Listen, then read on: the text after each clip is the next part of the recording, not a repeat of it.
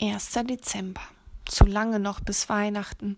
Schon beim Aufstehen wurde Nico das Gefühl nicht los, dass in diesem Tag der Wurm drin war. Und dabei war es der 1. Dezember, eigentlich ein Tag, auf den er sich immer freute. In der Küche hatten Mama und Papa gestern Abend bestimmt die drei bestimmt die drei Adventskalender für ihn, seinen älteren Bruder Lukas und seine kleine Schwester Sophie aufgehängt. Und das erste Türchen, um das erste Türchen zu öffnen, war jedes Jahr wieder etwas ganz Besonderes. Aber nicht heute. Es war mitten in der Woche, es war Schule und Nico hatte keine Lust. Mama war unerbittlich, rauschte ins Zimmer, zog Nico die Decke weg und flötete Aufstehen, der erste Dezember ist da. Nico grunzte nur.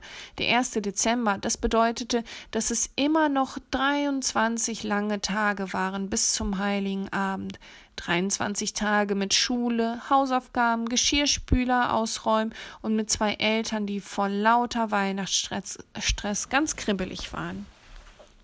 Während er am Frühstückstisch sein Müsli löffelte, dachte Nico nach, wozu der ganze Trubel eigentlich gut sein sollte. Natürlich, Jesus hatte Geburtstag, so viel war klar. Und wenn es einen Geburtstag gab, an dem man, an dem man es so richtig krachen lassen sollte, dann war es wohl der Tag, an dem das wichtigste Baby der Welt seinen ersten Schrei losließ. Trotzdem, Kerzen, Bäume im Wohnzimmer, Sterne überall, Boden auf dem Markt, was hatte das mit Geburtstag zu tun? Mama, warum feiern wir den Geburtstag von Jesus eigentlich nicht wie einen normalen Geburtstag? fragte Nico. Wie meinst du das nicht wie einen normalen Geburtstag? wollte seine Mutter wissen. Naja, wenn ich Geburtstag habe, dann kommen alle meine Freunde. Es gibt Luftballons und Schokokuchen und wir machen eine Schnitzeljagd oder so. Und Jesus kriegt einen Baum und ein paar Kerzen, sagte Nico.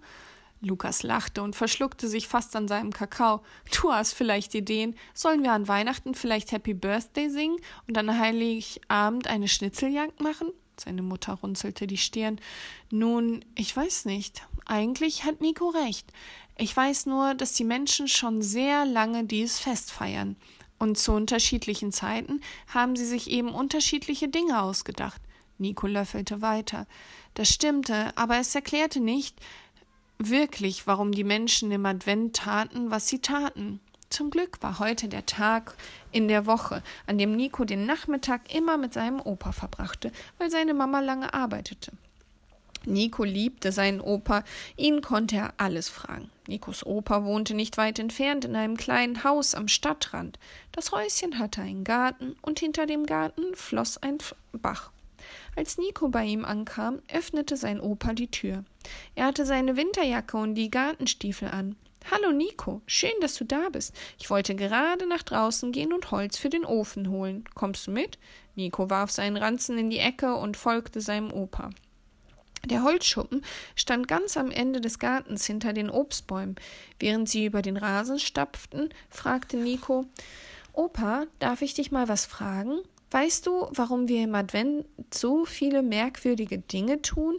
Wir feiern doch einen Geburtstag, aber es ist nicht wie ein Geburtstag. Ich mag das ja alles sehr gerne. Adventskalender, Weihnachtsbaum und so, aber richtig verstehen tue ich es nicht. Sein Opa füllte den Holzkorb und hielt, hielt inne. Das ist eine gute Frage, Nico, sagte er. Denn es stimmt, dieser Geburtstag wird nicht wie andere Ehrentage gefeiert. Er drückte Nico drei Holzstücke in den Arm und hob den Korb hoch. Diese Dinge, die uns durch den Advent und an Weihnachten begleiten, nennt man Bräuche. Bräuche sind Rituale, die immer wiederkehren. Wir tun an einem bestimmten Punkt im Jahr oder in unserem Leben immer dasselbe. Dann ist der Adventskalender also ein Brauch? Ja, sicher. Dadurch, dass wir ihn jedes Jahr aufhängen, wissen wir schon, was uns erwartet und freuen uns darauf. Das erklärt aber noch nicht, warum wir das tun, was wir tun und nichts anderes. Opa setzte den Korb an der Haustür ab.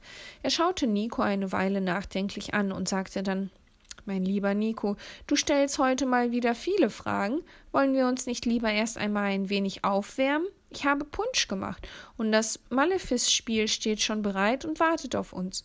Nico freute sich. Opas Kinderpunsch war etwas ganz Besonderes. ein geheimes Rezept, das er nicht aus, rausrückte, so oft ihn Nikos Mutter auch anbettelte. Und keiner hatte mehr Glück bei Malefice als Opa. Aber Nico war fest entschlossen, ihn eines Tages zu schlagen. Vielleicht ja schon heute. Als die Engel in den Himmel zurückgekehrt waren, sagten die Hirten zueinander Kommt, gehen wir nach Bethlehem. Wir wollen das Wunder von dem Herrn, äh, von dem der Herr uns erzählen ließ, mit eigenen Augen sehen. Lukas 2, Vers 15.